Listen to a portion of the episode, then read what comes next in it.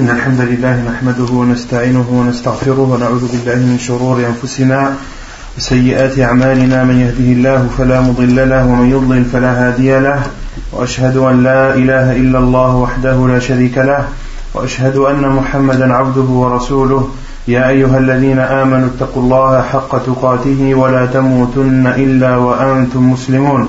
يا أيها الناس اتقوا ربكم الذي خلقكم من نفس واحدة وخلق منها زوجها وبث منهما رجالا كثيرا ونساء واتقوا الله الذي تساءلون به والأرحام إن الله كان عليكم رقيبا يا أيها الذين آمنوا اتقوا الله وقولوا قولا سديدا يصلح لكم أعمالكم ويغفر لكم ذنوبكم ومن يطع الله ورسوله فقد فاز فوزا عظيما أما بعد فإن خير الكلام كلام الله وخير الهدي هدي محمد صلى الله عليه وسلم وشر الأمور محدثاتها وكل محدثة بدعة وكل بدعة ضلالة وكل ضلالة في النار Donc le dernier cours portait sur les choses détestables, voire interdites, à faire durant la prière.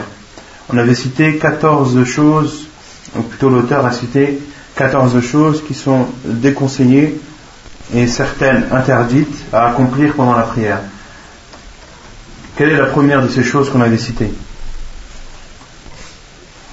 Qui s'en rappelle On avait dit al-abathu bi Le fait d'ajuster euh, ses vêtements ou de bouger son corps pendant la prière. On avait dit que cela était déconseillé et la preuve c'est le, le, hadith ou le compagnon, un des compagnons du prophète lui a demandé est-ce qu'il lui était autorisé avant de se poser son front sur le sol d'ajuster le sol? Le prophète lui dit si vraiment tu en as le besoin, alors une fois. Alors passe ta main une fois sur le sol pour l'ajuster et par la suite te prosterner.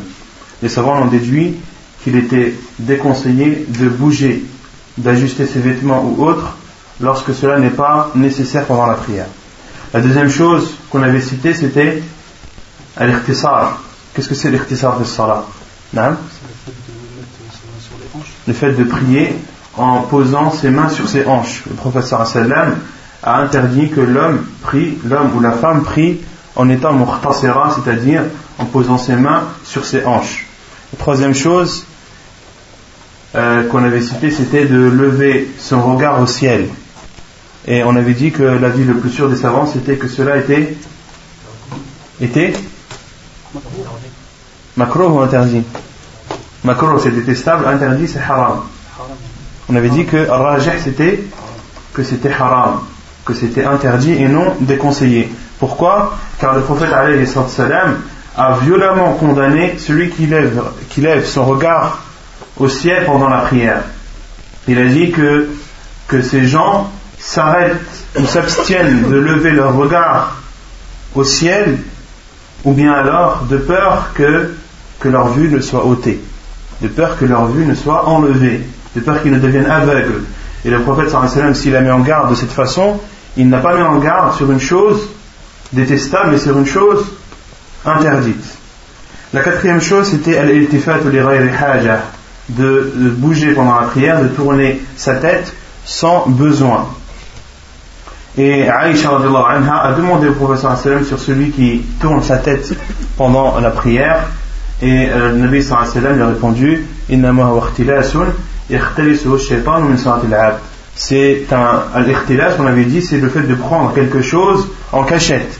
Une personne qui euh, tourne sa tête pendant la prière, eh bien, le diable lui a pris de sa prière, a pris de la récompense de sa prière et euh, on avait dit que l'iltifat, que le fait de se tourner se divisait en deux. Il y avait l'iltifatu bil badan ou l'iltifatu bil qalb. Le fait de se détourner, de détourner son corps et de, détourner son cœur. C'est-à-dire de ne pas être concentré. Que les deux étaient déconseillés et que l'iltifatu bil badan, de tourner son corps dans sa totalité, cela annule la prière. Pourquoi? Car en tournant ton corps dans sa totalité, en le déviant de la direction de la Qibla, tu as euh, porté atteinte à une des conditions de la prière qui est de se diriger en face de la Qibla. À partir du moment où ton corps n'est plus dirigé en face de la Qibla, eh bien, ta prière est annulée. Et le fait de tourner sa tête, euh, Sheikh al considère que cela est interdit, euh, car le diable vole de ta prière, et les autres savants, la plupart des, savants disent que cela est déconseillé. Et makruh, comme le dit Sheikh Ibn Taymin, ta'ala. La cinquième chose, c'était de regarder les choses qui peuvent distraire la personne.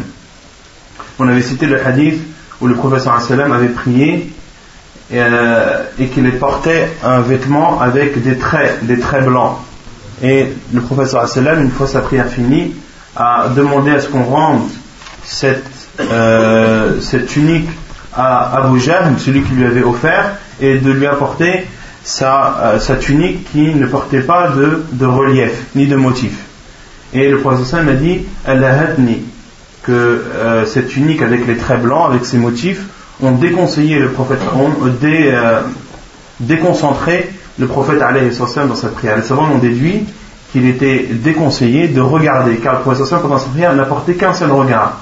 Mais ce regard a suffi à le déconcentrer. Et les savants disent qu'il est déconseillé de regarder des choses pendant ta prière qui pourraient te distraire. La sixième chose, c'est de faire un sadl et de couvrir sa bouche. Cela est déconseillé pendant la prière. Qu'est-ce que sadl Non sadl dans le hadith ici. Le prophète sallam naha an sadl fi salat. Non, le bâillement c'est at-tafa'ub. C'est de rester emprisonné dans son vêtement. As-sadl c'est de porter un vêtement qui, euh, entre guillemets, t'emprisonne, et de, comme une cape, de la prendre et de la fermer de telle sorte que tu ne puisses pas sortir tes mains, que tes mains soient emprisonnées dans ce vêtement. Le professeur Sam a interdit de prier dans un vêtement comme ceci, car euh, c'est dangereux pour toi pendant ta prière, euh, surtout au moment où tu vas te prosterner. Si tu ne peux pas sortir tes mains, tu peux tomber ou, ou autre. Donc les savants ont déduit qu'il était déconseillé à la personne de prier dans un vêtement qui ne te permet pas de sortir et de libérer tes bras.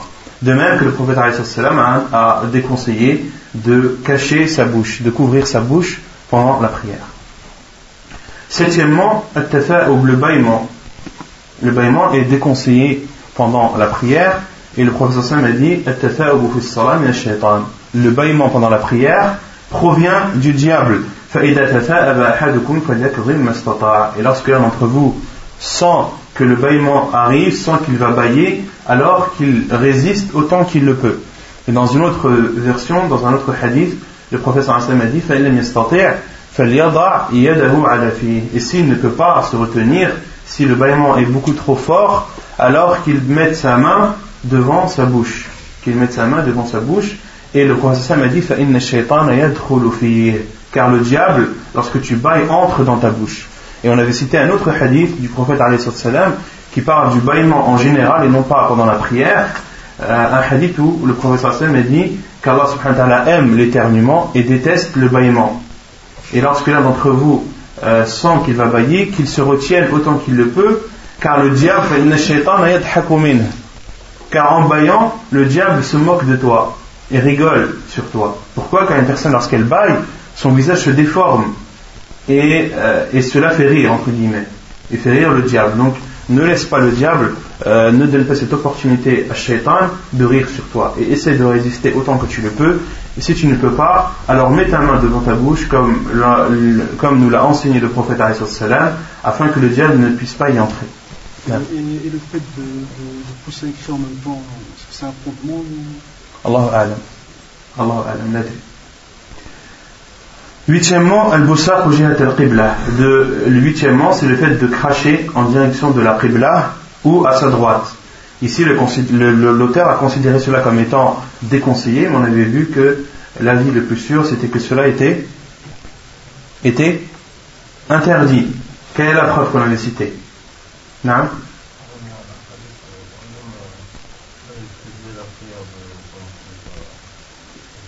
Non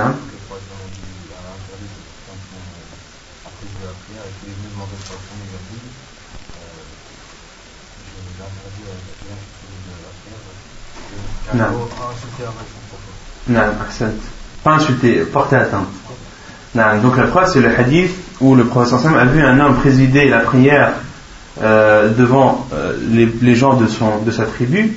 Et le prophète a, a regardé cet homme, et cet homme, pendant sa prière, a craché en direction de la Qibla, pendant sa prière. Le prophète a ordonné à son peuple de ne plus le laisser présider la prière. Et lorsque cet homme a voulu euh, représider la prière, la prière suivante, les gens l'ont arrêté. Ils l'ont dit de ne pas présider. Il a demandé qui, qui vous a dit cela? Ils ont dit c'est le prophète sallallahu alayhi sallam. Il est parti voir le prophète sallallahu alayhi wa sallam il a dit est-ce que c'est vrai? Que tu as dit à mon peuple de ne plus me laisser présider Il a dit Naam, oui, je l'ai dit.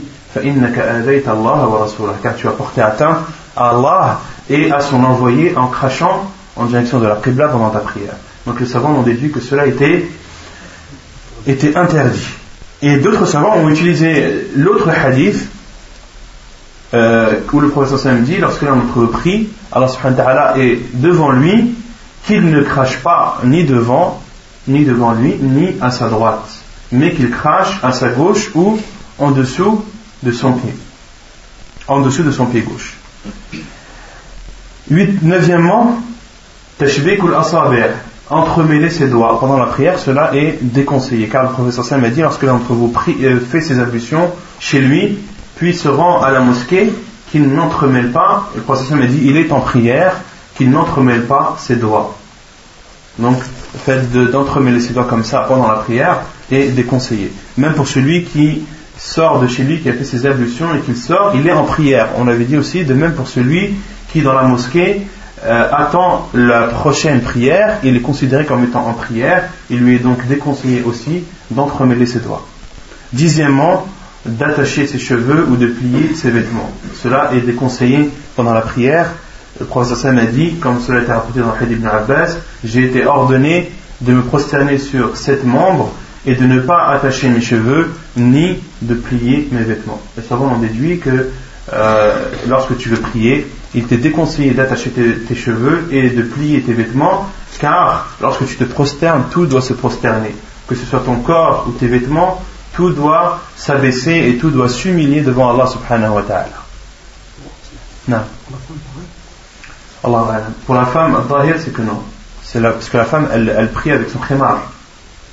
Elle prie avec son, avec son, avec son hijab. Donc l'interdiction là, elle, elle, elle, vaut que pour l'homme et non pas pour la femme. Et onzièmement, l'auteur a cité le fait de précéder ses, euh, ses, genoux avant ses mains pendant la prosternation, avant de se prosterner. On avait cité la divergence des savants à ce sujet, et l'auteur, lui, considérant qu'il euh, faut précéder ses mains avant ses genoux, il considère euh, de la même façon qu'il est déconseillé de précéder ses genoux avant ses mains. Deuxièmement, de ne pas coller ses, euh, ses avant-bras sur le sol, car cela est une ressemblance au chien. Treizièmement, on avait dit qu'il était déconseillé de prier en présence d'un repas ou lorsque euh, la personne a des envies pressantes, a envie d'uriner ou, euh, autre. Et euh, on avait dit que pour le, fait qu'il est déconseillé de prier en présence d'un repas, les savants ont dit que ce soit un repas que tu désires et qui te soit autorisé à la consommation. Il faut ces deux conditions. Si c'est un repas que tu ne désires pas, il t'est autorisé de prier même en présence de celui-ci. Et si c'est un repas qui ne t'est pas autorisé, qui n'est pas halal, soit qui n'est pas halal, ou soit que toi tu es en état de jeûne donc tu ne peux pas le consommer, alors il était autorisé de prier en présence de ce repas. Et on avait dit, et qu'il ne prie pas aussi lorsqu'il est poussé des deux orifices. Et les savants ont dit que euh, cela était déconseillé pour ceux qui considèrent al c'est-à-dire le fait d'être craintif en affaires comme étant une sunna mu'akkada, et c'est l'avis de la plupart des savants, mais quant à ceux qui considèrent que le khushu' d'être concentré et d'être craintif pendant sa prière, c'est une obligation, ils considèrent que euh, de prier dans cet état annule la prière. Et euh, les savants ont dit que le fait de ressentir ne rend pas déconseillé euh, la, prière dans ce cas-là. Et le fait que tu ressentes que tu, euh, que tu, tu veuilles uriner ou autre, et ce ressenti ne, ne rend pas ta prière déconseillée. Ce qui rend ta prière déconseillée, c'est al-mudafa'a. Le prophète, le prophète a dit Voilà, Lorsque qu'il y a un, une poussée. Lorsqu'il y a une poussée. Lorsque vraiment c'est quelque chose qui te déconcentre et c'est quelque chose de pressant. Dans ce cas, il t'est déconseillé de faire la prière. Et les savants ont, parlé aussi sur le fait de celui qui, avant de commencer sa prière, n'avait pas d'envie pressante, mais a eu ses envies pressantes pendant la prière. Car le professeur sallam, dans le hadith, nous déconseille de commencer la prière alors qu'on a, ses envies pressantes. Mais pendant la prière, les savants ont dit la personne a le choix. Soit elle continue sa prière, ou bien alors elle sort et arrête sa prière. Et on avait dit que Cheikh Ibn avait dit que le mieux pour celui qui a des envies pressantes qui interviennent ou qui apparaissent pendant la prière, c'est de quitter la prière. De quitter la prière, cela est la chose la plus préférable. Et la quatorzième chose, c'est de précéder l'imam dans ses mouvements. Cela est déconseillé ou haram. Cela est haram. L'auteur a considéré que cela été déconseillé, mais la vie le plus sûr, c'est que cela est interdit. C'est haram, pourquoi? Car le professeur a dit que l'un d'entre vous n'a-t-il pas peur lorsqu'il laisse sa tête avant celle de l'imam, qu'Allah transforme sa tête en tête d'âne, ou bien alors qu'il transforme son apparence en une apparence d'âne. Et le professeur n'a pu mettre en garde de cette façon sur une chose déconseillée, mais sur une chose interdite. Wallahu a'lam. طيب يقول المؤلف ما يباح فعله في الصلاة donc l'auteur continue et euh, parle du chapitre qu'il a intitulé Ce qui est autorisé de faire pendant la prière. Ce qui est autorisé de faire pendant la prière. Et il y a une règle pendant la prière, comme l'a dit Cheikh Ibn Uthaymin, rahimahullah, الأصل أن لا يتحرك الإنسان في صلاته إلا ما كان من جنسها أو مصلحتها. La règle pendant la prière, c'est que tu ne dois pas bouger tu ne dois pas faire de mouvement. Si ce n'est les mouvements qui sont propres à la prière ou des mouvements que tu fais pour préserver ta prière. C'est la règle. En islam, la personne, lorsqu'elle prie, elle ne doit pas bouger. Sauf les mouvements qui sont propres à la prière, comme un recours, comme un sujoud, comme le fait de lever les mains, etc. Ou bien des gestes que tu fais pour préserver ta prière pour qu'elle soit bonne, des actes que tu serais amené à faire et qui permettent de préserver ta prière et du fait qu'elle soit valide. Et euh, le prophète a dit Uskunu fi salah. Uskunu fi salah, c'est-à-dire soyez serein pendant vos prières. Soyez serein pendant votre prière. Et Sheikh Al-Albani a expliqué ce hadith en disant Hey, la tata'ataw fi salah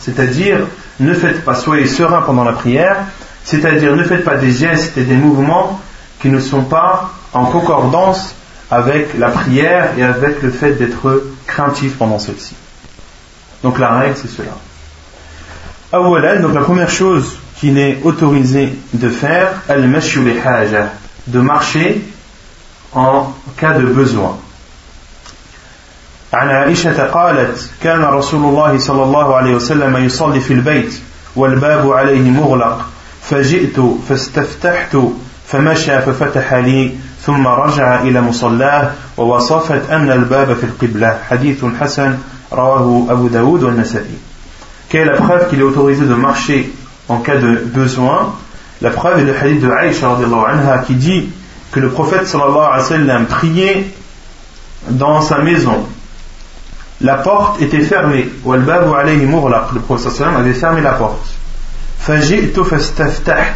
Je suis arrivé et je lui ai demandé de m'ouvrir la porte.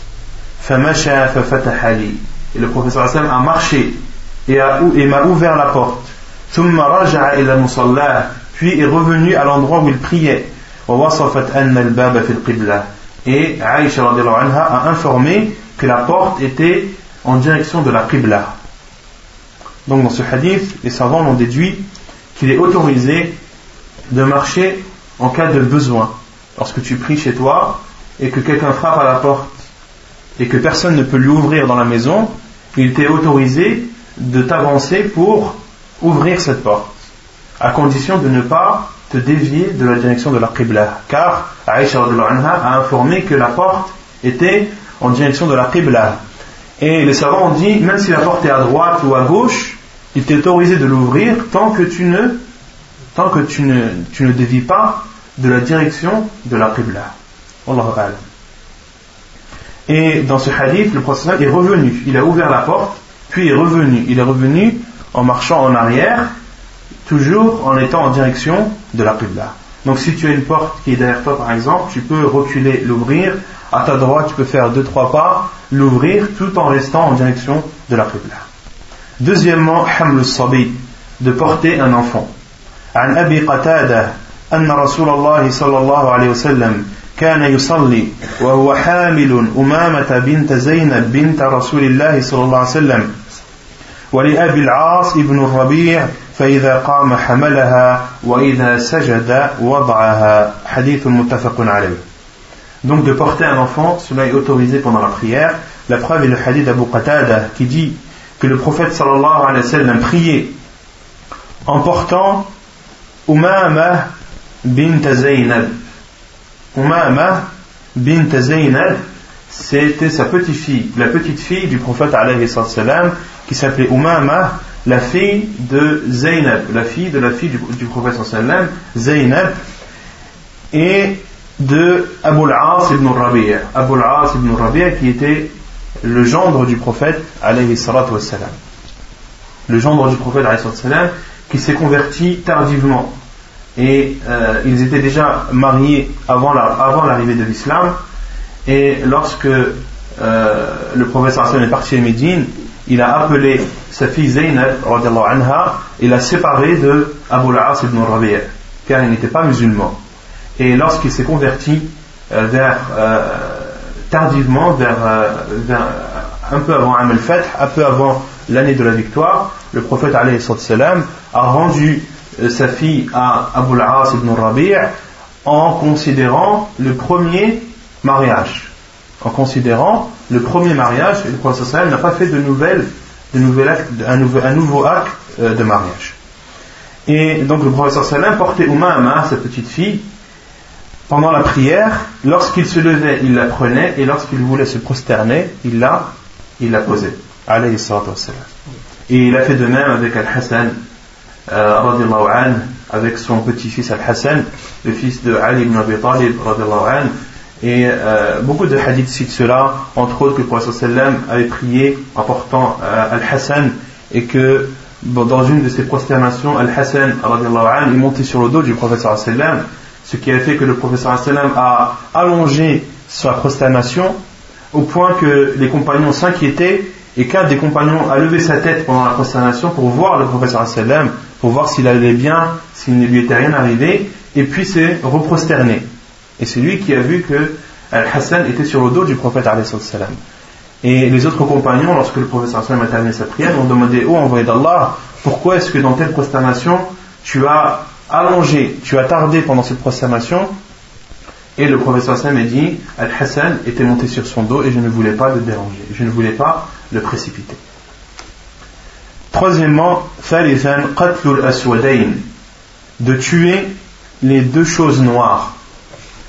عن أبي هريرة رضي الله عنه أن رسول الله صلى الله عليه وسلم أمر بقتل الأسودين في الصلاة العقرب الحية donc les deux noirs, c'est-à-dire le scorpion et le serpent. La preuve est le hadith d'Abu Hurairah qui dit que le prophète sallallahu alayhi wa sallam a ordonné de tuer les deux noirs, al-aswadayn fi salah, pendant la prière, al-aqrab wal-hayya, le scorpion et le serpent. Hadith authentique rapporté par Ibn Khuzayma. Donc dans ce hadith, le prophète sallallahu alayhi wa sallam a ordonné, les savants ont dit a ordonné, c'est-à-dire de façon préférentielle. Ce n'est pas une obligation, mais c'est préférable. Il a ordonné de tuer les deux noirs, les deux choses noires qui sont le scorpion et le serpent. Et les savants ont dit, le professeur a utilisé le terme noir car c'est ce qui est le plus courant chez euh, les scorpions et chez les serpents, c'est qu'ils sont de couleur noire. C'est ce qui est euh, le plus répandu. Euh, cela ne nie pas ne, nie pas sur le fait que si tu vois un scorpion qui n'est pas noir ou un serpent qui n'est pas noir, de ne pas le tuer pendant ta prière. Non. Et le professeur a dit Al-Aqrab wal le scorpion et le serpent. Et cela, quelle que soit la nature ou quelle que soit la taille ou l'âge de ces deux choses, que ce soit un petit scorpion ou un grand, que ce soit un petit serpent ou un grand, que ce soit un scorpion euh, euh, qui est dangereux ou non dangereux, que ce soit un serpent qui soit dangereux ou non, le professeur Sam a dit al-aqrab le scorpion et le serpent. C'est-à-dire, quelle que soit euh, la sorte ou quel que soit le type de scorpion ou de serpent, il t'est autorisé de le tuer. Et les savants ont déduit aussi qu'il est autorisé de tuer tout ce qui pourrait te nuire. Il est autorisé de tuer pendant la prière tout ce qui peut te nuire, te nuire à ta santé, nuire à ta vie, etc. Et euh, cela n'est pas propre uniquement aux, scorpions et aux serpents. Le prophète a cité le scorpion et le serpent car ce sont les deux, euh, les deux choses, les deux animaux qui, qui, peuvent, qui sont le plus répandus qui sont le plus répandus et qui peuvent porter atteinte à la personne qui prie. Non. C'est les animaux?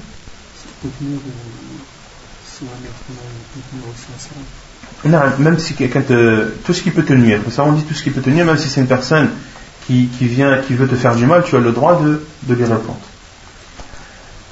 Et concernant le serpent, on en déduit de ce hadith, le prophète m'a dit de tuer le serpent. Mais il y a d'autres hadiths où le prophète nous interdit de tuer les, serpents présents dans les maisons. Euh, sauf, comme le prophète nous l'a dit, sauf euh, euh et al-abtar. Il y a deux, sauf deux types de serpents que le prophète nous a autorisé de tuer quel que soit euh, l'endroit où il se trouve, c'est le serpent d'Ottofiatain, c'est-à-dire le serpent qui a deux traits blancs sur son, sur son dos, qui a deux traits blancs, et ça on dit Al-Tofiatain, et l'Abtar, l'Abtar, celui qui a une petite queue. Le serpent qui a une petite queue, et le serpent qui, euh, qui a deux traits blancs sur son dos, il nous est autorisé de les tuer, même s'ils sont dans les maisons. Pourquoi? Car le professeur Hassan a dit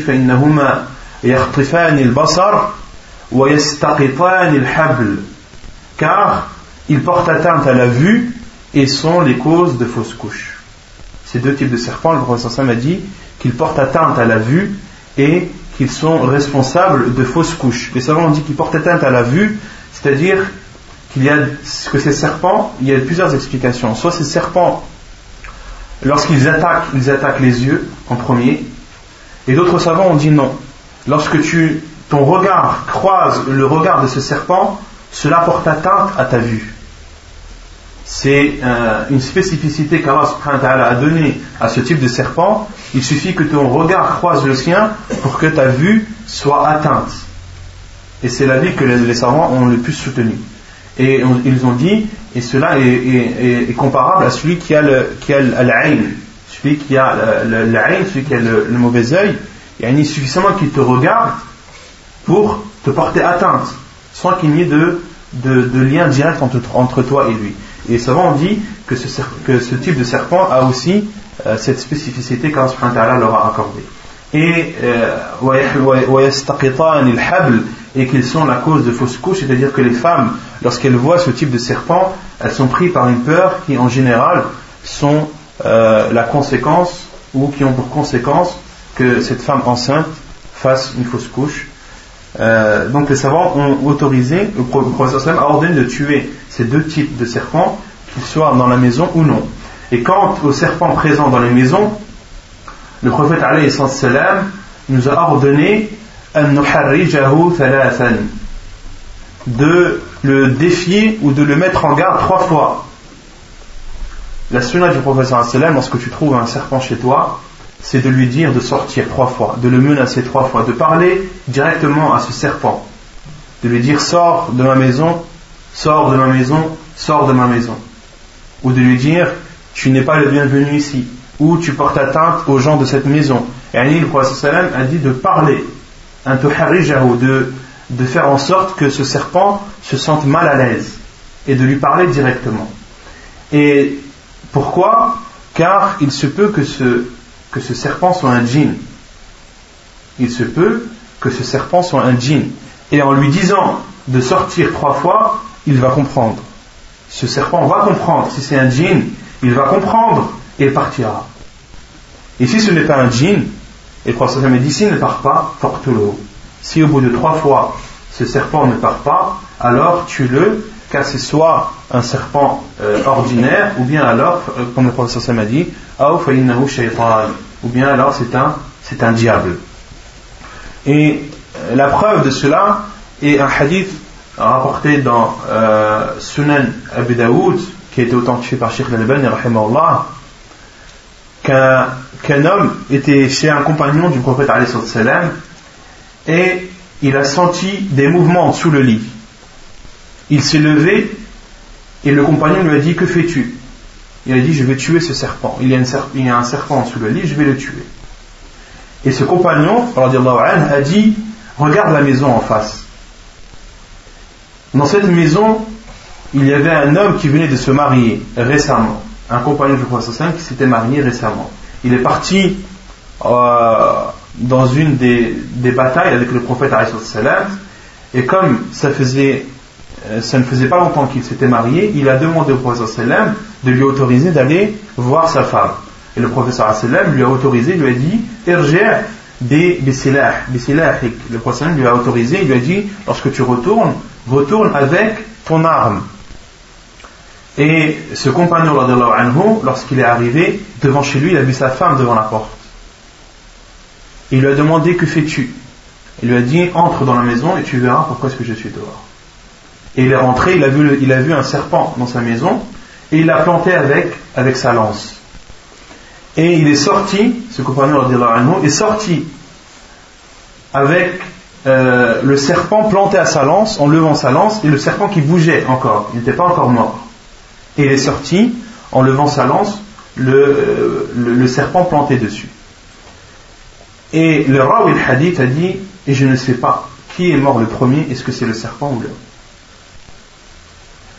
Et les, gens de, sa tribu sont partis voir le prophète salam et lui ont dit Ressuscite, ressuscite-nous cet homme. Le prophète a dit Istaghfiru lahu le prophète leur a dit demandez-lui le pardon, c'est-à-dire que le ressusciter c'est une chose impossible. La seule chose que vous pouvez pour cet homme, c'est de lui demander le pardon. C'est la seule chose de profitable que vous pouvez lui offrir. Et le prophète a dit qu'il y a un groupe de djinns qui s'est converti à Médine. Lorsque l'un d'entre vous voit un serpent chez lui, qu'il le mette en garde trois fois s'il part, sinon tuez-le. Et les savants ont dit que cet homme, lorsqu'il a tué ce serpent, ce compagnon lorsqu'il a tué ce serpent, il a tué un djinn musulman. Et les djinns musulmans ont appliqué la loi du talion sur lui. Ils ont tué, il a tué quelqu'un parmi eux, eux, ils l'ont, ils l'ont tué. Et Rawi al-Hadith a dit Je ne sais pas qui est mort le premier, est-ce que c'est le serpent ou l'homme? Donc il faut faire attention lorsque l'un d'entre nous voit un serpent chez lui, qui lui parle. Et euh, il ne faut pas se dire, mais comment est-ce que je parle à un animal? Il va pas me comprendre. Bien sûr qu'il va te comprendre. Et personnellement, j'ai vécu ça, pas avec euh, un serpent, mais avec des fourmis, car le professeur dans un hadith, hadith ibn Abbas, rapporté dans Abu Daoud, le professeur a interdit de tuer quatre choses, quatre, euh, quatre bêtes ou quatre animaux. Al-Nahla, Al-Namla, Wal-Nahla, Wal-Hudhud, le professeur sallam nous interdit de tuer les fourmis, de tuer les abeilles, de tuer al-hudhud qui est la huppe et de tuer as-surad As-surat qui est la pie. L'oiseau, la pie, en islam, il nous est interdit de la tuer. Et parmi les choses qui nous est interdit de tuer, les bêtes, les insectes, il y a la fourmi. Et, moi personnellement, au Maroc, euh, dans la maison de mon oncle, il y avait un mur qui était, qui était euh, recouvert de fourmis. Quelque chose d'impressionnant, subhanallah. Le mur recouvert de fourmis. Et, euh, et connaissant ce, ce hadith du professeur qui nous interdit de, tuer les fourmis, mon oncle leur a parlé. Il a parlé aux fourmis, il leur a dit rentrez chez vous. Rentrez chez vous, vous nous faites du mal, vous nous dérangez, on ne va pas vous tuer, rentrez chez vous, laissez-nous tranquilles. Et subhanallah, les fourmis qui recouvraient le mur, petit à petit, ils sont tous rentrés dans un même trou. Et j'ai vu de mes propres yeux le mur se vider de fourmis. Toutes les fourmis sont rentrées, il n'en restait plus une seule. Subhanallah. Il y a quelque chose d'impressionnant, subhanallah, le fait de leur parler en arabe, leur dire rentrez chez vous, de leur parler euh, dans une autre langue, elles comprennent, subhanallah. Et en leur disant rentrez, elles rentrent. Et les savants ont dit que de tuer les fourmis, cela est interdit sauf si elles nuisent à la personne. Si les fourmis nuisent, à, à, nuisent à la personne, l'empêchent de dormir par exemple, ou euh, mangent de sa nourriture, ou, dérangent les personnes présentes dans la maison, les savants disent qu'il est autorisé de, de les tuer. Lorsqu'elles, ou par exemple lorsqu'elles, lorsqu'elles, euh, lorsqu'elles bouchent un chemin, lorsqu'elles empêchent de passer et que le seul moyen est de les tuer, alors tue-les. Et utilise, avant de les tuer, utilise tous les moyens que tu peux. Et si tu peux utiliser des produits qui peuvent empêcher les fourmis de rentrer chez toi, utilise ce produit avant de les tuer. C'est le conseil que les savants disent. Et concernant Al-Hudhud et euh, As-Surat, la huppe et la pie, les savants ont dit car il est euh, les choses, les animaux qui nous sont interdits de tuer, il nous est interdit également de les consommer. Comme le professeur nous a interdit, le professeur nous a interdit de tuer la grenouille. Et il nous a, les savants ont déduit qu'il était interdit de manger la viande de grenouille. Sauf un seul insecte qui nous est à la fois interdit de tuer, mais qui nous est autorisé à la consommation, qui est le criquet. Le professeur Hassan a dit ne tuez pas le criquet, car il fait partie d'une immense armée d'Allah subhanahu wa ta'ala. Et dans un autre hadith, le professeur Hassan a dit euh, euh, il nous est autorisé deux bêtes mortes qui sont le poisson et, et le criquet. Donc le criquet, lorsque tu le trouves mort, il était autorisé de le manger, même si il t'est interdit de, de le tuer. C'est le seul insecte qui est à la fois interdit de tuer, mais qui était autorisé à la consommation. Tous les autres animaux que le prophète nous a interdit de tuer, il nous est interdit de, les consommer.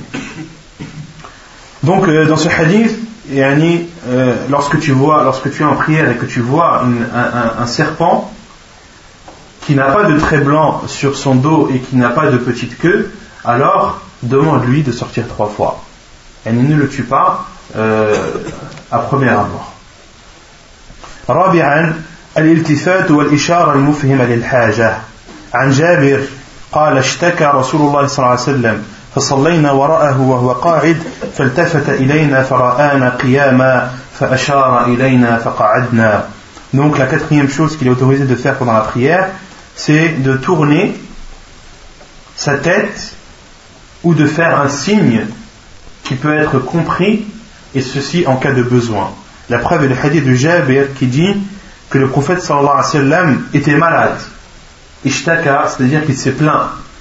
Et euh, les savants ont dit, dans d'autres versions, le prophète sallallahu alayhi wa s'est plaint car il est tombé d'un cheval et, et s'est fait mal sur son flanc, sur le côté de son corps qui ne lui permettait pas de prier debout. Et le prophète sallallahu alayhi wa priait assis. Donc Jabir dit, nous avons prié derrière lui alors qu'il était assis. Et le professeur a tourné sa tête en direction de ses compagnons et a vu qu'ils étaient debout, que lui était assis, qu'il priait assis, et que ses compagnons anhum, priaient debout. Et le professeur a fait un signe à ses compagnons de s'asseoir. et ils se sont assis. Et ainsi la sunna, lorsque l'imam prie assis, priez assis. Comme il a dit, et lorsqu'il prie assis, alors priez tous assis. Et euh, la cause, c'est le professeur sallam détestait cela, car c'est ce que faisaient les Romains avec leur roi. Le roi s'asseyait et eux étaient devant, lui, étaient debout devant lui. Le sallam a dit ne faites pas comme les Romains, et lorsque l'imam prie assis, alors priez assis euh, de même. Donc dans ce hadith, le sallam a tourné sa tête et a fait un signe de sa main qui a, qui a, par lequel ses compagnons ont compris qu'il fallait qu'il s'assied. Donc on avait cité un hadith du prophète sallam lorsqu'il avait envoyé un de ses compagnons en éclaireur et le prophète sallam attendait sa venue et pendant Salat al-Fajr, quand, quand, le prophète sallam priait le Fajr, il a regardé en direction, il a tourné sa tête en direction de Al-Jabal, de la montagne d'où devait venir l'éclaireur et le prophète sallam regardait au cas où, où son éclaireur revenait alors qu'il était en prière pendant Salat al-Fajr. خامسا البساق في ثوبه أو إخراج من ذيله من جيبه لما مر في حديث جابر في النهي عن عن البساق أو عن البساق جهة القبلة. Donc cinquièmement, qu'il est autorisé de cracher sur son vêtement ou bien de sortir un mouchoir à notre époque, de sortir un mouchoir et de cracher dessus pendant sa prière, comme cela a été rapporté dans le hadith de Jabir qui dit, où le prophète a dit, lorsque l'un d'entre vous euh, est debout pendant sa prière, il est devant Allah, Allah subhanahu wa ta'ala est devant lui, qu'il ne crache pas devant lui ni à sa droite, mais qu'il crache à sa gauche en dessous son pied gauche, et et si son crachat ne, peut, ne peut être retenu, et le Prophète a dit qu'il fasse avec son vêtement ainsi. Yani qu'il approche son vêtement de sa bouche et qu'il crache et ensuite qu'il frotte son vêtement. Ou à notre époque, de sortir un mouchoir, de cracher dans ton mouchoir et de le remettre dans ta poche. Cela est autorisé pendant la prière.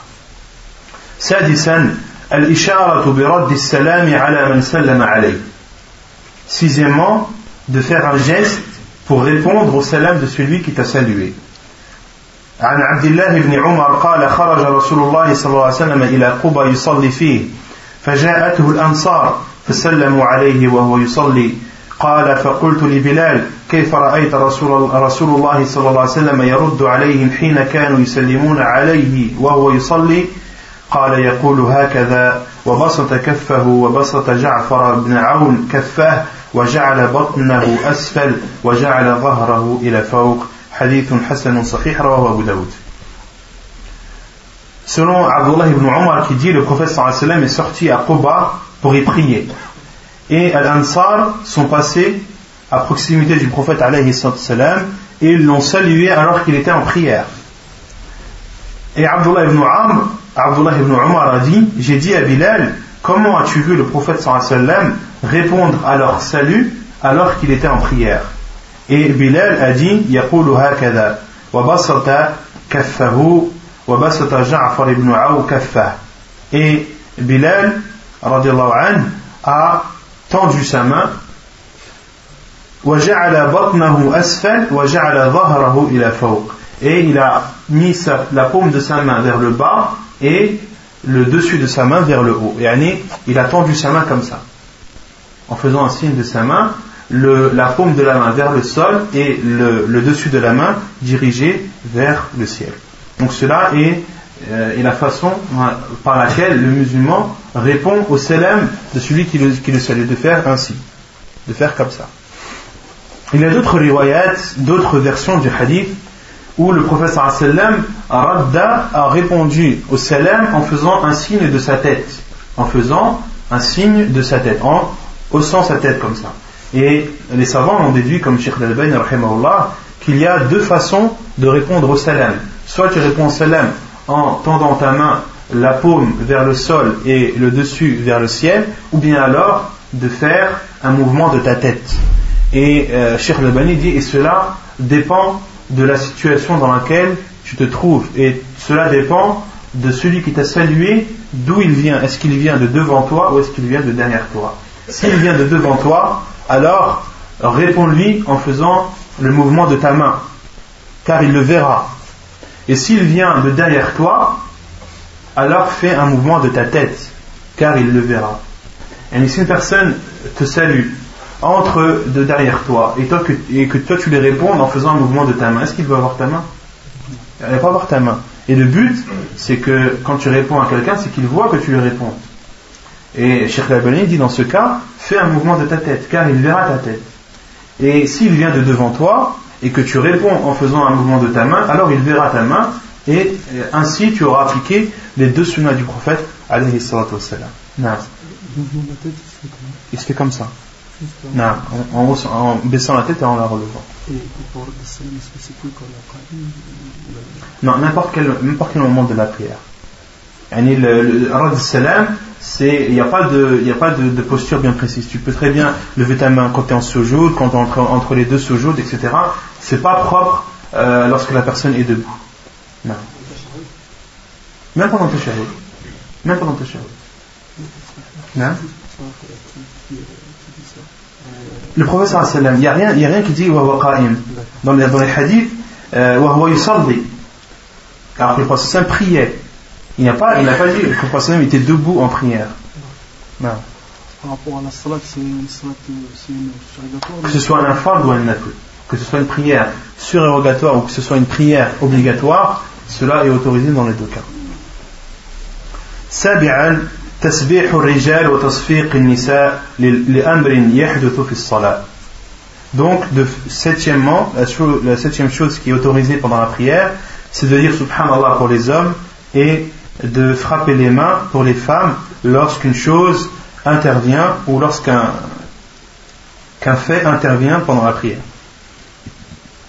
عن سهل بن سعد أن النبي صلى الله عليه وسلم قال يا أيها الناس ما لكم حين نابكم شيء في الصلاة؟ أخذتم في التصفيق.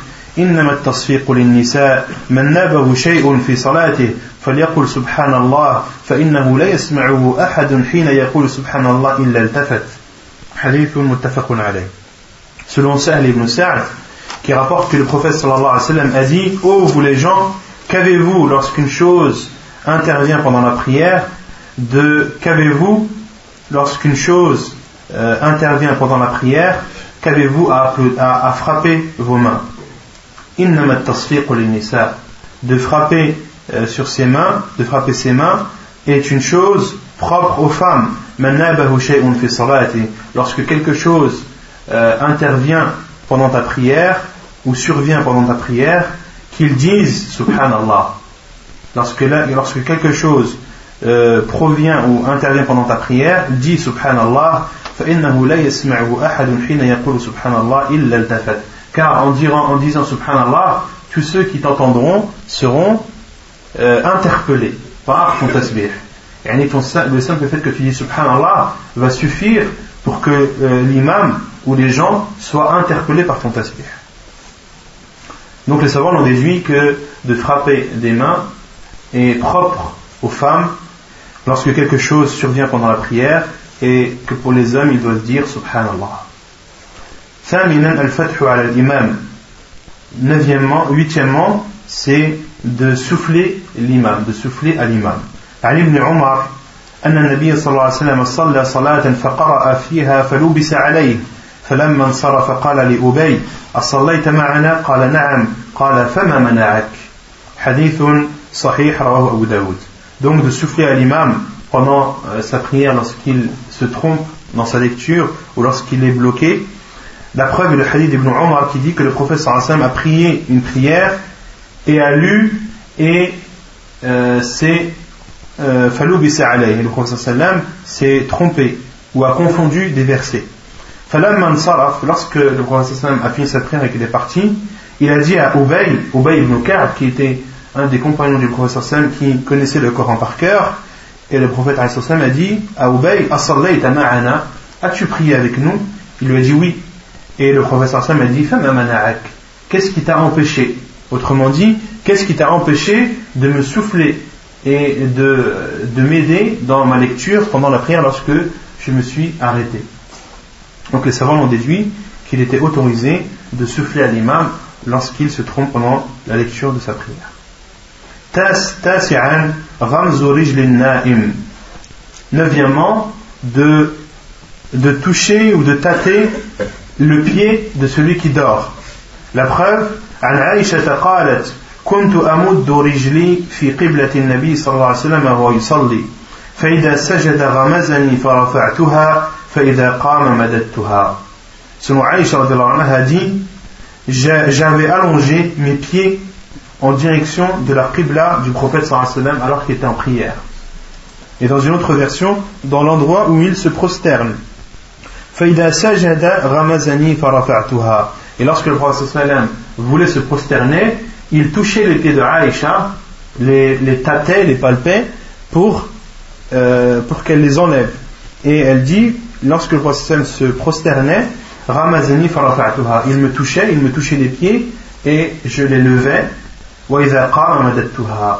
Et lorsque il se levait, je rallongeais mes pieds. Et dans, une autre version de ce hadith, euh, et Aïcha a dit dans une autre version, il n'y avait pas euh, dans, dans, la, pièce de lampe. Et ceci se produisait dans le noir hadith authentique apporté par Al-Bukhari et Muslim. Donc, il était autorisé, si tu pries et qu'une personne dort et euh, ses pieds t'empêchent de te prosterner, il était autorisé de, de tapoter ses, ses pieds, de, de, les bouger pour le réveiller et qu'il les enlève. Cela est autorisé pendant la prière.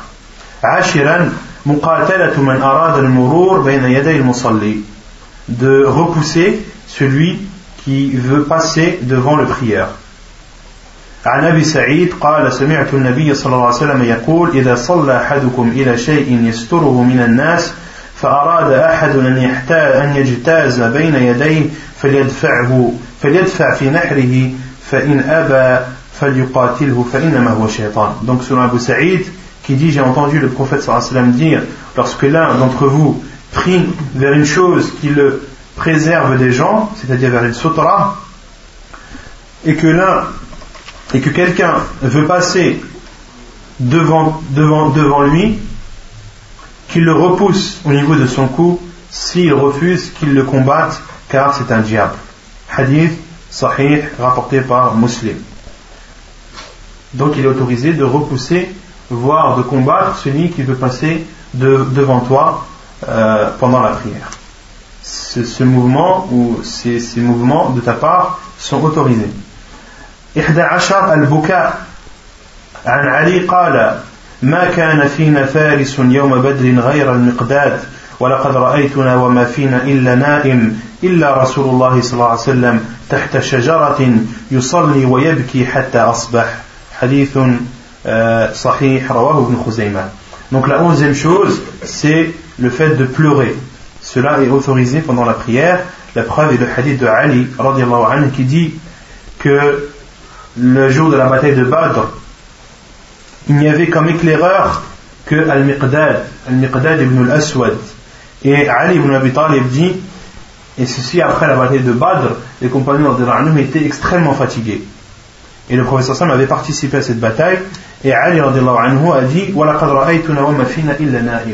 et je regardais, et je, je nous regardais, et il n'y avait parmi nous que des personnes qui dormaient. Ali dit tout le monde dormait, dormait de fatigue, tout le monde était fatigué. Parmi les compagnons du prophète illa Rasulullah, sauf le prophète tahta shajaratin, qui était sous un arbre, yusalli wa yabki hatta asbah. Et le prophète priait et pleurait jusqu'au lendemain, euh, jusqu'à l'heure de subh. Donc le prophète malgré qu'il ait assisté à cette bataille et euh, qu'il est fatigué, le prophète euh, Ali l'a vu prier en dessous un arbre et pleurer alayhi Il y a d'autres hadiths qui nous prouvent qu'il est autorisé de, pleurer pendant la prière. C'est euh, le hadith où le prophète salam était malade et qu'il a ordonné à Abu Bakr de présider la prière.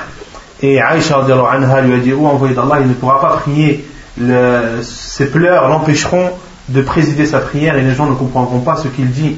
Et le prophète a dit Mour Abu Bakr, a ordonné à Abu Bakr qu'il prie et qu'il préside la prière. Et Aïcha anha a, réitéré sa, sa, remarque au prophète lui a dit envoyé d'Allah, euh, il ne pourra pas retenir ses pleurs. Et le prophète a ordonné qu'Abu Bakr anhu préside la prière. Aïcha anha connaissait son père, elle savait comment il était sensible, et a dit à Hafsa anha d'aller voir le prophète et de lui dire que Abu Bakr anhu est une personne très sensible et qu'il ne pourra pas présider la prière.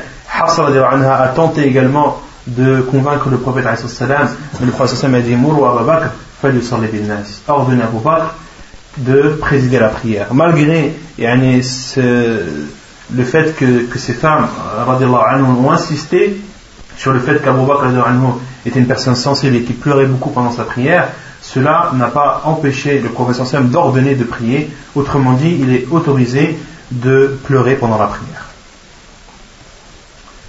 Donc ce sont les onze choses qui sont, euh, qui sont autorisées de faire pendant la prière. Ensuite, l'auteur euh, cite les choses qui annulent la prière. Premièrement, la certitude d'avoir perdu ses ablutions. عن عباد ابن تميم عن عمه أنه شكى إلى رسول الله صلى الله عليه وسلم الرجل الذي يخيل إليه أنه يجد الشيء في الصلاة فقال لا ينفتل أو لا ينصرف حتى يسمع صوتا أو يجد ريحا حديث متفق عليه Donc euh, la première chose qui annule, c'est la certitude d'avoir perdu ses ablutions.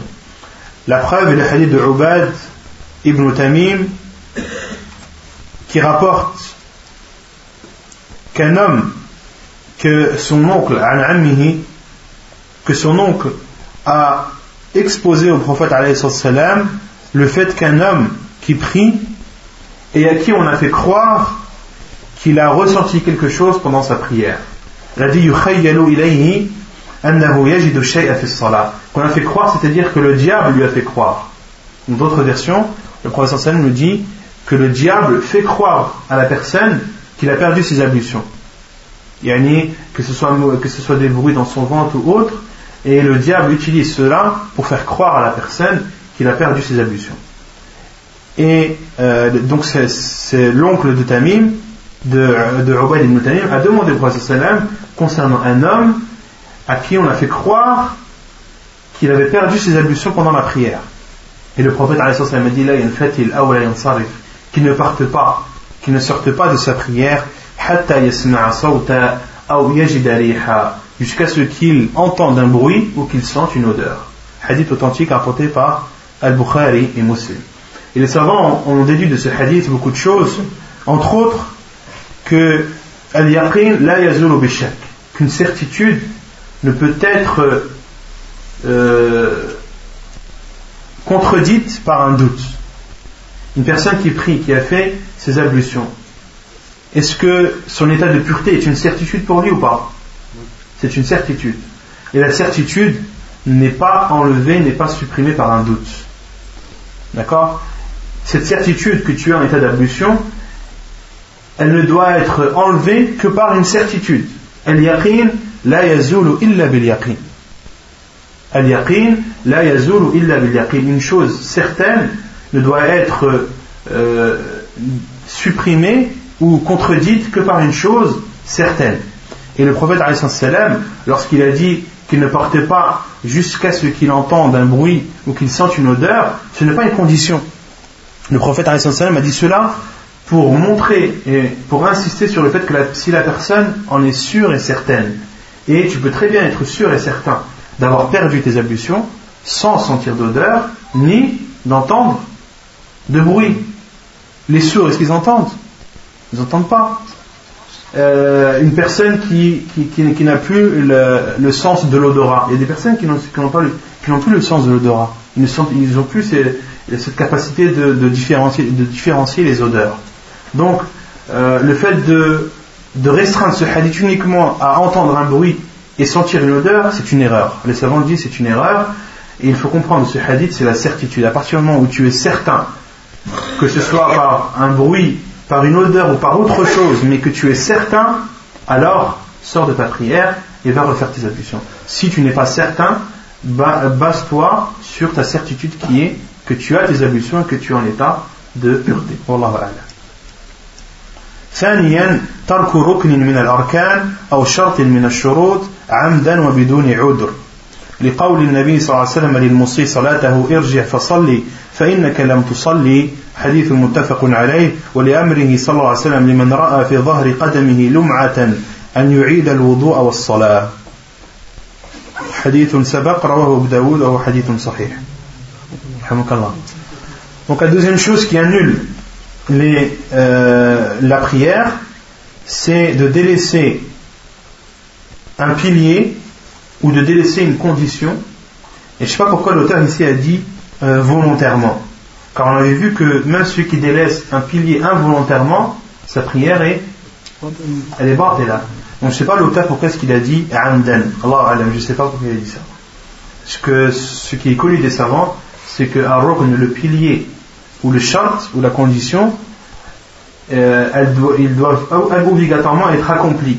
Une personne qui a délaissé un pilier, que ce soit par oubli ou, euh, ou autre, il doit absolument le refaire. Même, même les prosternations de la distraction ne répareront pas sa prière. Il doit refaire ce pilier.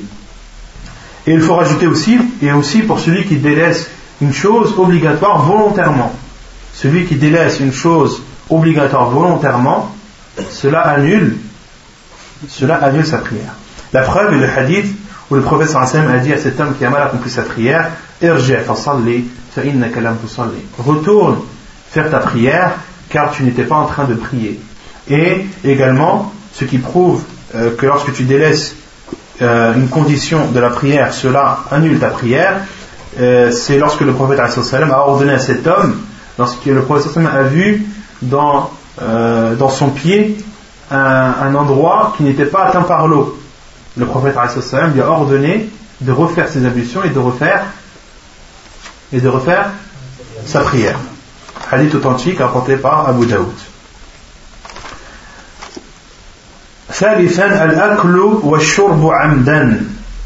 Troisièmement, le fait de boire et de manger volontairement. Cela annule la prière. قال ابن المنذر أجمع أهل العلم على أن من أكل أو شرب في الصلاة الفرض عامدا أن عليه الإعادة وكذا في صلاة التطوع عند الجمهور لأن ما أبطل الفرض يبطل التطوع Donc la preuve que, il est, que le fait de manger et de boire volontairement pendant la prière annule celle-ci, c'est l'unanimité des savants. Comme l'a dit Ibn al-Mundir, les savants sont unanimes sur le fait que celui qui, mange ou qui boit pendant sa prière, pendant une prière obligatoire, volontairement, qu'il doit la recommencer. Et de même pour la prière surérogatoire, selon la plupart des savants, car ce qui annule une prière obligatoire annule également une prière surérogatoire. Donc il y a l'unanimité des savants pendant la prière obligatoire. Celui qui mange ou qui boit pendant une prière obligatoire volontairement, cette prière est annulée. Et si on vous demande quelle est la preuve, quelle est la preuve? C'est quoi la preuve?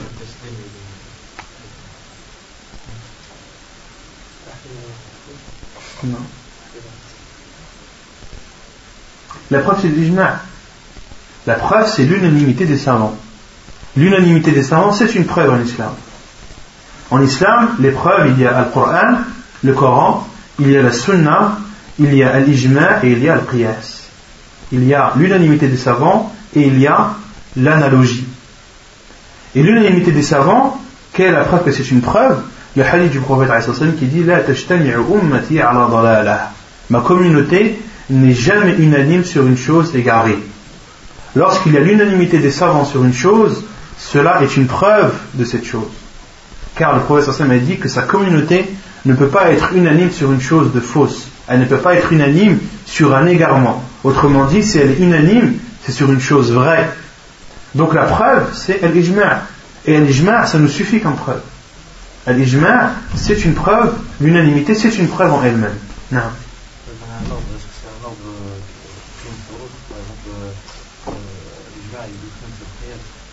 Non, l'ijma' est prime sur le qiyas. L'ijma' est prime sur le qiyas. Et le qiyas, c'est l'analogie. C'est la, dernière, mais elle, est, euh, elle, est, elle est, énormément utilisée. Al-qiyas, l'analogie, est énormément utilisée. Par exemple, euh, Allah subhanahu wa ta'ala a dit euh, Ne leur dites pas ouf en parlant des parents. Est-ce qu'il est autorisé de les frapper? C'est quoi la preuve? C'est le. c'est le, degré le plus bas. Ouais, mais c'est quoi la preuve? C'est l'analogie. Al-qiyas. Par analogie, il est plus interdit de frapper tes parents que de leur dire ouf. Est-ce qu'il y a un hadith qui te dit de ne pas frapper tes parents? Comment? Non, la prière c'est utilisé par les savants, mais il y a énormément de jugements, énormément de jugements où le prière c'est utilisé. Yani, t'as pas, pas, euh, pas sur chaque chose un hadith bien précis ou un verset bien précis. Yani, tu en déduis. Il y a beaucoup de déductions dans, dans, dans l'ahkam sharia. Non. Donc la preuve c'est l'ijma'. donc de parler volontairement dans des, des paroles qui ne sont pas euh, ou qui n'ont pas pour but de préserver la validité de ta prière. عن زيد بن أرقم قال كنا نتكلم في الصلاة يكلم الرجل منا صاحبه وهو إلى جنبه في الصلاة حتى نزلت وقوموا لله قانتين فأمرنا بالسكوت ونهينا عن الكلام La preuve qu'il est interdit de parler volontairement lorsque ces paroles ne sont pas pour euh, le bien de la prière, c'est le hadith de Zayd ibn Arqam qui dit Nous parlions pendant la prière. L'homme parlait à son compagnon. Alors l'homme parlait à son compagnon qui était à côté de lui pendant la prière. Jusqu'à ce que le verset où Allah subhanahu wa ta'ala dit Et levez-vous pour Allah avec humilité. Et nous avons été ordonnés de nous taire et il nous a été interdit de parler. Qui leur a ordonné? Allah et le prophète leur a ordonné de se taire et leur a interdit de parler pendant la prière. Et les paroles qui sont autorisées pendant la prière, c'est tasbih pour l'homme. De dire subhanallah, ça c'est autorisé, comme on a cité les hadiths précédemment, et aussi de souffler à l'imam. C'est une parole qui est autorisée pendant la prière. Non non, tout ce qui était apporté dans le Sunnah, euh, comme les versets qu'on avait cités dans Surat al-A'la. Et, euh, sinon, la base c'est que tu fais des gestes. Et quand tu veux faire comprendre euh, quelque chose à quelqu'un alors que tu es en prière, tu dois utiliser des gestes et non pas la parole. D'accord? C'est ça la base, c'est que tu utilises les gestes.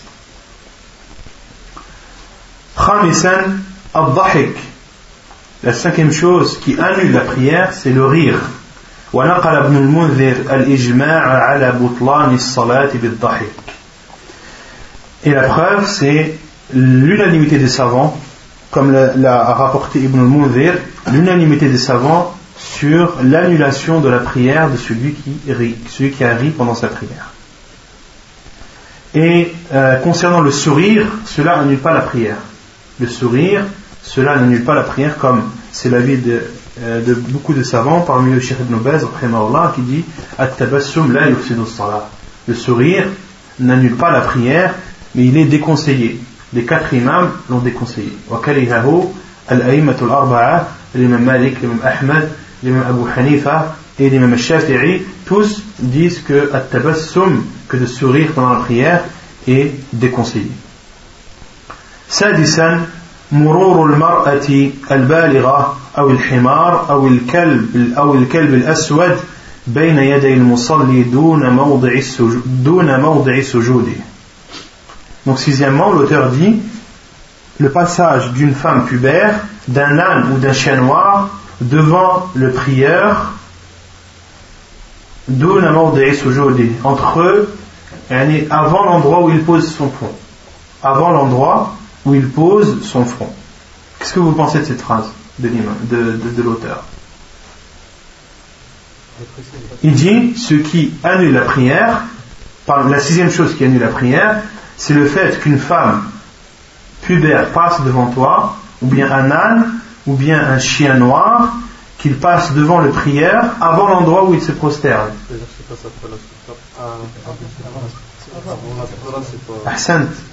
Et l'auteur n'a pas dit إذا لم يصلي إلى sutra. Parce que celui qui prie vers une sutra et qu'une femme pubère passe devant lui, est-ce que cela annule sa prière Non. Parce qu'il a mis une sutra. Et l'auteur n'a pas, pas précisé ça. Et il a parlé, il a dit qu'une femme, lorsqu'elle passe devant toi, une femme pubère, un âne ou un chien, qu'il coupe ta prière. Il n'a pas dit quand tu n'as pas de sutra.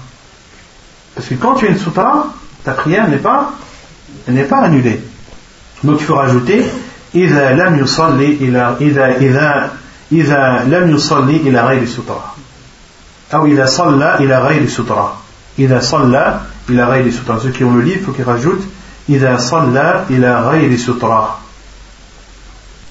مرور المرأة البالغة أو الحمار أو الكلب الأسود بين يدي المصلي دون موضع سجوده إذا صلى إلى غير سترة لقوله صلى الله عليه وسلم إذا قام أحدكم يصلي فإنه يستره إذا كان بين يديه مثل آخرة الرحل فإذا لم يكن بين يديه مثل آخرة الرحل فإنه يقطع صلاته الحمار والمرأة والكلب الأسود. حديث سبق وهو حديث صحيح. Et la et le hadith, vous verrez, il est très clair, c'est la parole du prophète qui dit Lorsque l'un d'entre vous se lève pour prier, le préserve préserve sa prière lorsqu'il a devant lui un obstacle qui a la taille de la selle d'un chameau, du dossier de la selle d'un chameau. On avait dit c'était une hauteur de d'une coudée. Et s'il n'a pas devant lui un obstacle d'une hauteur du dossier de la selle d'une chamelle, alors coupe sa prière le chien, le, l'âne, la femme et le chien noir. Le prophète m'avait dit s'il n'a pas devant lui une sutra d'une hauteur d'une coudée, alors si un âne, un chien noir ou une femme passe devant lui, alors sa prière est, est annulée. Autrement dit, s'il a une sutra, sa prière n'est, elle n'est pas annulée. Wallahu a'lam. ونكتفي بهذا القدر وصلى الله وسلم وبارك على نبينا محمد وعلى آله وصحبه أجمعين وآخر دعوانا أن الحمد لله رب العالمين نعم Donc le frère demande celui qui éternue pendant sa prière, est-ce qu'il doit dire Alhamdulillah La réponse est oui. La, la personne, lorsqu'elle prie euh, et qu'elle éternue pendant sa prière, il lui est autorisé de dire Alhamdulillah, comme le dit Sheikh al-Albani, rahimahullah ta'ala. Et euh, il, y a, le, hadith euh, d'un compagnon, rapporté dans Sahih Muslim, euh, qui a éternué pendant sa prière. Et il a dit Alhamdulillah. Un, compagnon a, éternué. Il a dit Alhamdulillah. Et ce compagnon lui a dit Alhamukallah. Ce compagnon lui a dit Alhamukallah. Et les compagnons, anhum, ont frappé sur leur cuisse pour le faire taire, pour faire taire ce compagnon qui a dit Alhamukallah. Et, euh, et regardait, et jetait des regards sur ce compagnon, et euh, ce compagnon regardait, les compagnons le regardaient, il a dit Oh, qu'avez-vous à me regarder? Alors qu'il est en prière. Il disait aux autres compagnons qui essayaient de le, de le faire taire Qu'allez-vous à me regarder? Et lorsque euh, le prophète a, terminé sa prière, euh, ce compagnon a dit Fawallahi ma qaharani, wala darabani, wala shatamani. Je jure par Allah que le, que le prophète ne m'a ni insulté, ne m'a ni grondé, ne m'a pas frappé, mais il m'a dit. Cette prière, il n'est pas autorisé, il n'est pas légiféré de parler comme parlent les gens. Mais cette prière, il n'y a que des tasbih, des takbir et des tahmid. Car donc le prophète, le a enseigné à son compagnon de ne pas dire Alhamdulillah, mais il ne lui a pas dit de ne pas dire Alhamdulillah. Les savants ont déduit que celui qui éternue pendant sa prière, il lui est autorisé de dire Alhamdulillah, et quant à ceux qui ont entendu euh, cette personne dire Alhamdulillah, il ne leur est pas légiféré de dire Yarhamukallah. Wallahu a'lam. Non pas, Non, c'est pas un prière, c'est le hadith, il est wadih. Parce que dans, dans, le hadith, le compagnon, il a dit Alhamdulillah, quand il a éternué. Non. S'ils sont en prière. S'ils sont en prière. S'ils ne sont pas en prière bah, Bien sûr, c'est une obligation. C'est un des, des, des, droits du musulman envers le musulman, c'est lorsqu'il éternue et qu'il dit Alhamdulillah, tu dois lui dire, euh, le prophète m'a dit, il est du devoir de tous ceux qui l'ont entendu dire Alhamdulillah de lui dire on dit c'est une obligation. Pour chacun, chaque personne qui a entendu une personne éternuer et dire Alhamdulillah, c'est une obligation de dire Alhamdulillah.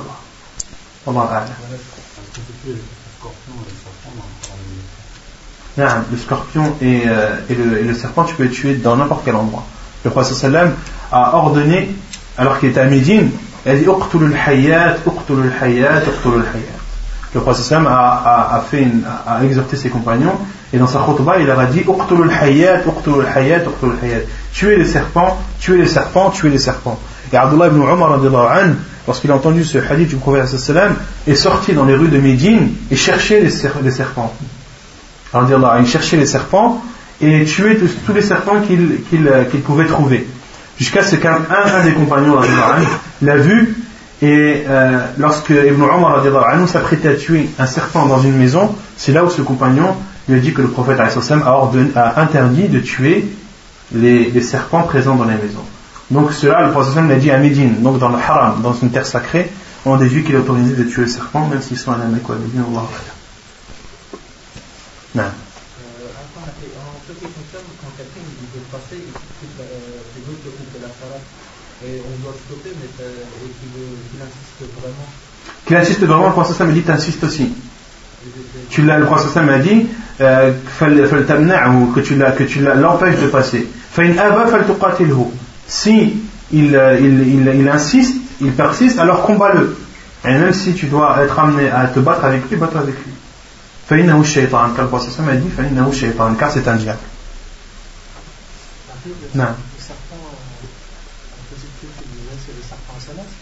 Allah alam, je sais pas, les savants, euh, lorsqu'ils ont expliqué Al-Abtar, la parole du prophète Al-Abtar, ils ont dit c'est celui qui a une petite queue.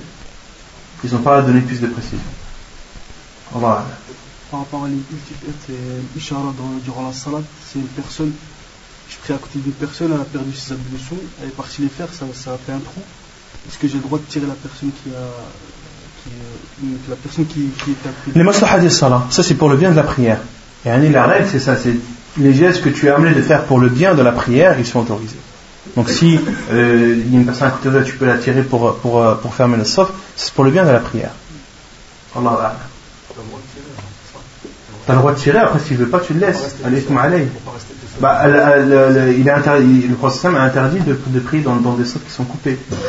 Et euh, il a dit celui qui coupe un rang, Allah le coupera. Donc euh, lorsque tu vois un, un, un qui est coupé, où, où, il y a un trou, il faut que tu fasses en sorte de, le, de, de, de compenser ce trou et de le boucher. Par rapport au poteau, là.